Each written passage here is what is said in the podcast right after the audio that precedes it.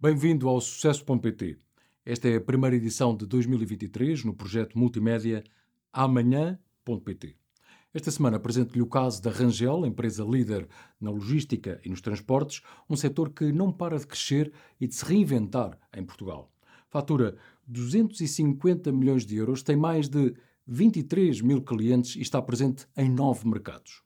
Nuno Rangel é o presidente executivo da empresa, criada pelo pai. Conta-nos como superou os últimos desafios e qual a estratégia para crescer mais.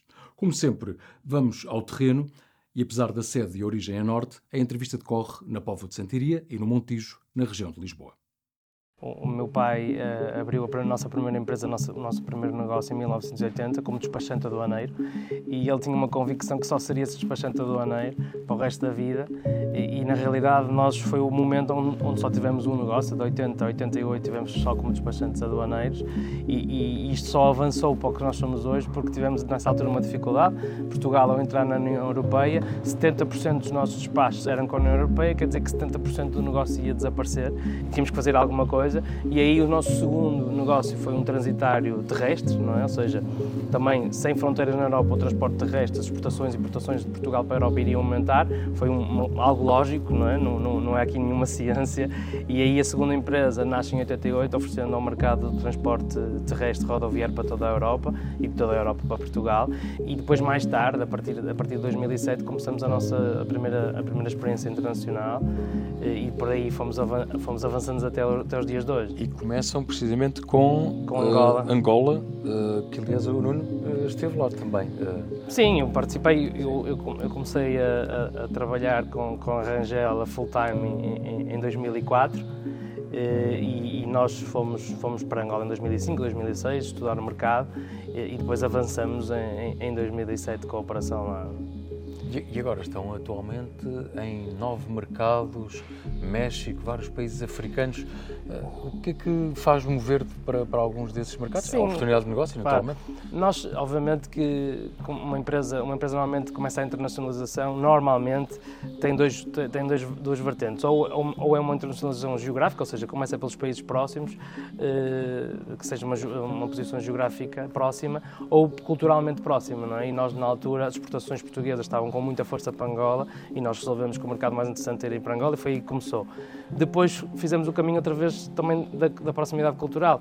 Em, em 2000, isto foi em 2007, em 2011 abrimos Moçambique, em 2013 abrimos, abrimos o Brasil, em 2015 abrimos, abrimos Cabo Verde. E em 2020 decidimos ir para o México e para a África do Sul por dois motivos diferentes. Um, o México, porque claramente vemos é uma economia com muito potencial na América Latina, e a África do Sul, porque nós, ao estando posicionados em Angola e Moçambique, já tínhamos alguns clientes na África do Sul, já fazíamos transportes da África do Sul para Angola e para Moçambique, e resolvemos que dali eh, passa a ser o eixo principal para a nossa expansão que nós temos para, para a África. Depois de abrirmos na África do Sul, começamos a ter muito sucesso com transportes da África do Sul para a Zâmbia, resolvemos abrir na, na, na Zâmbia em, em 2021 e agora em 2022 também por um potencial de um país que nós achamos em África que tem bastante valor, que é a Tanzânia, decidimos abrir, abrir, na, abrir na, na Tanzânia. Temos a área, a área, do transporte aéreo marítimo internacional, a área aduaneira, a área do transporte rodoviário internacional e depois temos a logística contratual. Dentro da logística contratual, nós temos uh, três grandes áreas. Uma é a logística farmacêutica, outra é uma logística convencional, onde nós armazenamos em, em, em espaços, em nossos, nas nossas plataformas multi-clientes e depois fazemos toda a preparação logística e distribuição. E depois temos a área industrial e aí nós gerimos operações logísticas dentro de, de, de, de indústrias, como, como o caso que citou da Alta Europa, ou, ou da tabaqueira, ou de uma Superboc, ou de uma Bosch. Temos operações dedicadas exclusivas para, para, para, para essas indústrias. É? Quando olhamos para alguns eh, números, eles de facto já, já impressionam de, de quase 9 milhões de envios, 250 eh, milhões eh, de euros de, de, de receita, e enfim, a área logística cada vez maior. Qual é o número que neste momento o orgulha pela, até pelas suas características também de liderança e a forma como impulsionou o crescimento da empresa, começada pelo seu pai? Ora, eu acho que obviamente os números é sempre uma forma de nos medirmos não é? e, e orgulhamos desses números. Não é? Hoje temos quase uma, uma, gestão de quase 400 mil metros quadrados de armazéns e os números que falou de faturação e de, e de envios, e é para nós muito importante, embora, claro, temos um, uma presença ainda muito forte em Portugal, um market share muito grande em Portugal, eh, que, que esperamos que no futuro possamos ter uma, é mais presença também internacional e isso é fazendo crescer os países onde estamos e, e abrir novos, novos países. Não é? Nós estamos num, numa unidade vossa que é muito dedicada à, à, área farmacêutica. Isso imagino que foi muito importante no período que atravessámos de, de, da pandemia. Há pouco tempo a Organização Mundial de Saúde diz que acabou a, a pandemia Covid-19, mas isso foi um desafio enorme para, para si, mas foi também uma boa oportunidade de negócio, ou não? Eu não diria assim tão boa oportunidade de negócio, porque na realidade as pessoas. Todos sofremos, não é? Todos, todos sofremos, e mesmo aqui eh, é preciso ter essa, essa, essa consciência. Isto tem, isto tem dois momentos. Eh, estamos a falar da operação farmacêutica, tem dois momentos. Uma, que é o primeiro mês do Covid, este, esta plataforma te, trabalhou como nunca, porque nós expedimos daqui, por exemplo, para a Cetamol, eh, muitas unidades, ou seja, porque houve muita gente que foi às farmácias e aqueles medicamentos que eles tomavam de forma recorrente, as pessoas decidiram fazer estoque em casa, não é? Por isso, no primeiro mês, teve um movimento muito grande. Nós tivemos um trabalho super difícil, porque tivemos que separar as equipas em cores e, e segregar muito bem as equipas, porque se tivéssemos aqui um foco de Covid, podíamos ter que abrandar ou até parar a operação e isso causava um impacto enorme, não é? É uma plataforma forma que hoje, eh, hoje, o ano passado, quase que já expediu 150 milhões de medicamentos daqui, ou seja, tinha um impacto muito forte, por isso tivemos muito cuidado nisso, isso custou-nos muito, não é? para trabalhar nessa, nesse período inicial. E depois os meses seguintes, como as pessoas também compraram muito naquele mês, os meses seguintes houve uma, houve uma redução, ou seja, houve menos medicamentos a sair daqui durante os meses seguintes, inclusive alguns que, que, não, que, não, são medicamentos recorrentes, mas porque as pessoas foram menos ao médico, logo houve menos receita de medicamentos e por isso nós também tivemos menos, menos, menos volume, não é? Por isso houve aqui, houve aqui dois, dois, dois momentos, não é? E depois, claro, tivemos obviamente mais à frente o momento da distribuição da vacina, que, que, que, não é pelo negócio em si, mas é mais pela visibilidade. Para nós foi muito importante estarmos envolvidos nessa missão. Não é? E, aliás, nós vimos de manhã eh, uma carrinha vossa uh, a levar os medicamentos, portanto, isso continua a ser muito importante, até em termos de os cuidados que tem de ter, por exemplo, com a parte de armazenagem em frio, Uh, isso é absolutamente vital para, para a indústria farmacêutica. É claro, é essencial. São, é, são, são critérios muito rigorosos e negociáveis e, e, nós penso que também este é, um, este é um negócio que nós só começamos em 2009, não é? E hoje, digamos, ter esta dimensão quer dizer que temos vindo a fazer um trabalho bem feito e isso tem muito a ver, uma, pelo rigor, das operações, dos compromissos que nós temos, que nós temos um nível de serviço muito, muito elevado e depois também com toda, toda a transparência, sistemas de informação que nós temos, o cliente consegue ter uma visibilidade a todo o tempo de, de tudo o que nós fazemos.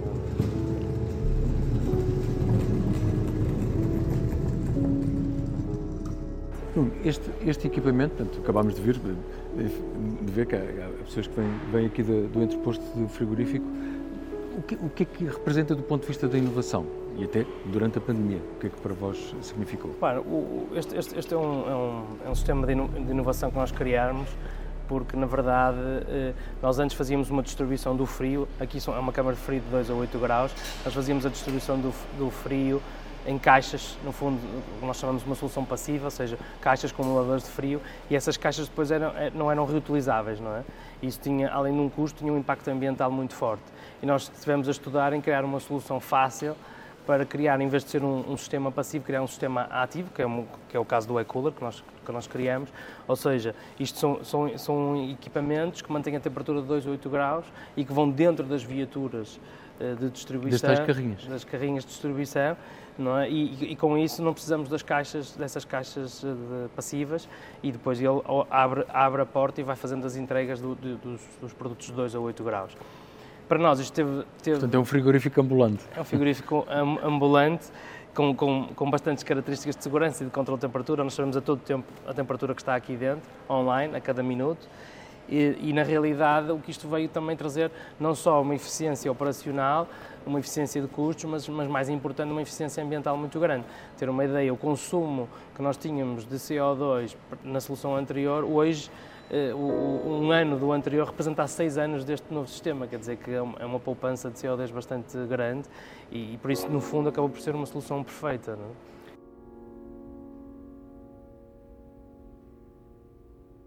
sim, obviamente que há sempre uh, desafios e há dificuldades. Eu vejo mais a questão do, da sucessão, para mim, vejo não, não senti como uma, uma, dificuldade, mas como um desafio, não é? Uma, um desafio que teria que ser ultrapassado, não é? E, e, e, a sucessão das empresas familiares é algo que me diz muito e eu, eu gostava até de, no futuro, poder contribuir também com a minha experiência para ajudar outras pessoas a fazer sucessões familiares com, com sucesso. Em termos de, de, de, de pontos de dificuldades, eu tive é? a nossa geração eh, já passou por várias crises, não é? E eu já estava executivo quando tivemos a crise de 2008, depois a, a, a 2011, que foi bastante forte em Portugal, mas depois vivi outras como em Angola em 2015 eh, e, e mais recentemente o, o, Covid, não é? Que, que, talvez tenha sido, obviamente, que as, as que estão normalmente mais próximas são aquelas que nós sentimos, porque nós seres humanos temos a capacidade de nos regenerarmos e esquecermos rapidamente os momentos difíceis, mas obviamente que ainda está muito na minha memória e também é uma crise onde nós estivemos muito sozinhos, muito fechados, não é? E ter que decidir uh, assuntos importantes ao telefone ou no computador sem estar presente com as pessoas e eu acho que essa parte foi, foi, foi mais difícil. Não é?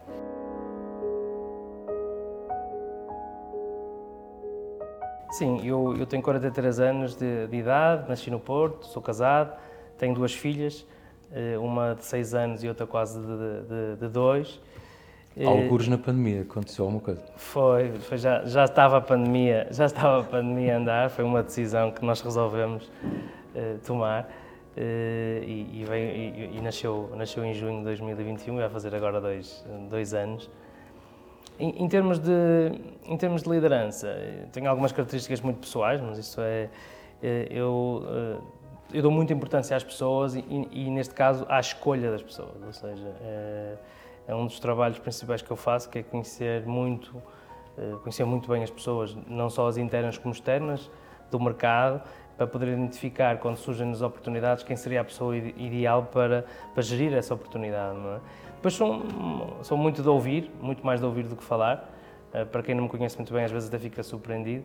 Eh, porque eu estou nas reuniões mais para ouvir do que para falar, porque senão não, eh, porque eu sei, eu sei o peso, normalmente que o peso das palavras, das palavras de um CEO tem, é, é, muito importante. Se eu dou a minha opinião logo muito no início, posso estar a influenciar, a, condicionar. a condicionar as pessoas e isso não me interessa. Eu quero, é, eu quero é que as pessoas me digam o que acham e depois, perante toda aquela informação que eu tenho, eu poder tomar a, a melhor decisão, que é o que eu costumo dizer.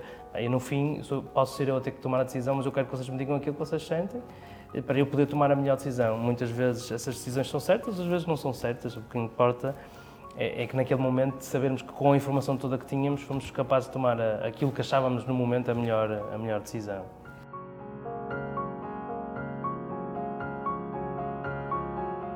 Nuno, dentro de 20 anos, Portugal estará a celebrar 900 anos enquanto Estado-nação mais antigo da Europa, com fronteiras definidas. Como é, como é que imagina, que ideia que tem para o país eh, nos próximos 20 anos? O que é que gostaria como cidadão? É assim, eu, eu talvez não, não, sei se consiga falar da ideia, eu acho que podia falar mais do que, que eu desejava, não é? Ou seja, porque nem sempre o que a gente deseja depois é concretizável e, e segue os caminhos, do, porque não, nós tentamos fazer o melhor que podemos, nós somos uma pequeniníssima parte da, da influência da equação para poder tornar o nosso país melhor.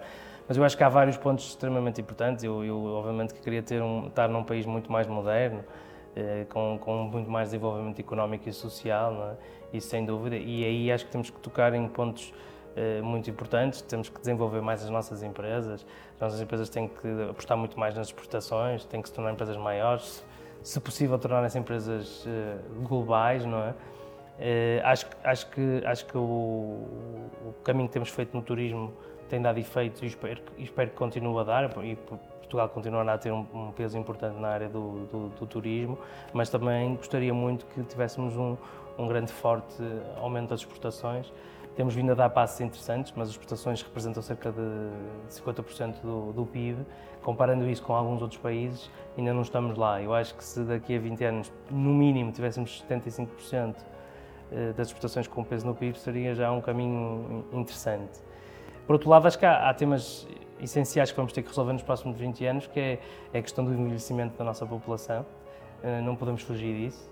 E nós temos que ser capazes de reter os jovens que cá temos dentro, temos que ser capazes de tentar uh, que as pessoas, os portugueses que saíram, possam um dia voltar e ao mesmo tempo ter que gerir muito bem a imigração, porque nós vamos precisar dessas pessoas mais jovens, eh, porque senão vamos ter muita dificuldade com as pensões, com, com a saúde, é?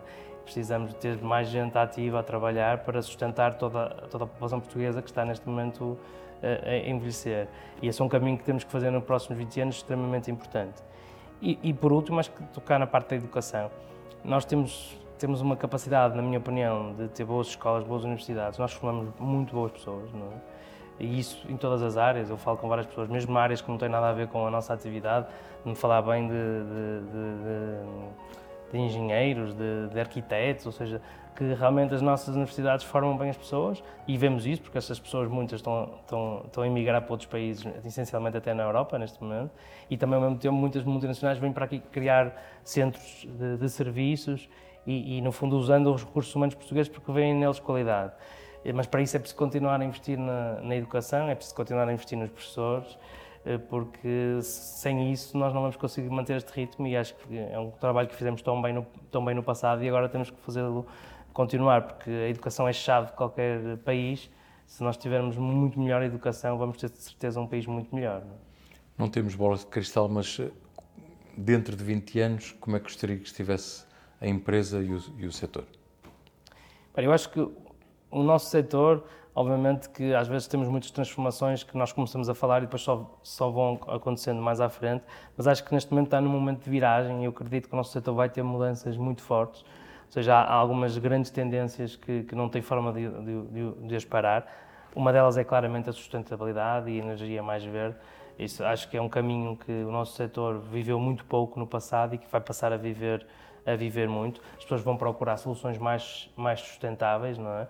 E isso, obviamente, que, porque hoje o, o, o transporte, o transporte, essencialmente até o transporte rodoviário, tem um impacto enorme no efeito estufa e, e isso vai ter que ser resolvido, é? E nós vamos ter que recorrer a fontes de energia mais sustentáveis para poder, no fundo, executar os transportes internacionais e nacionais eh, rodoviários. E isso acho que claramente nos, nos próximos anos vai, vai, vai estar resolvido. Muito bem, muito obrigado.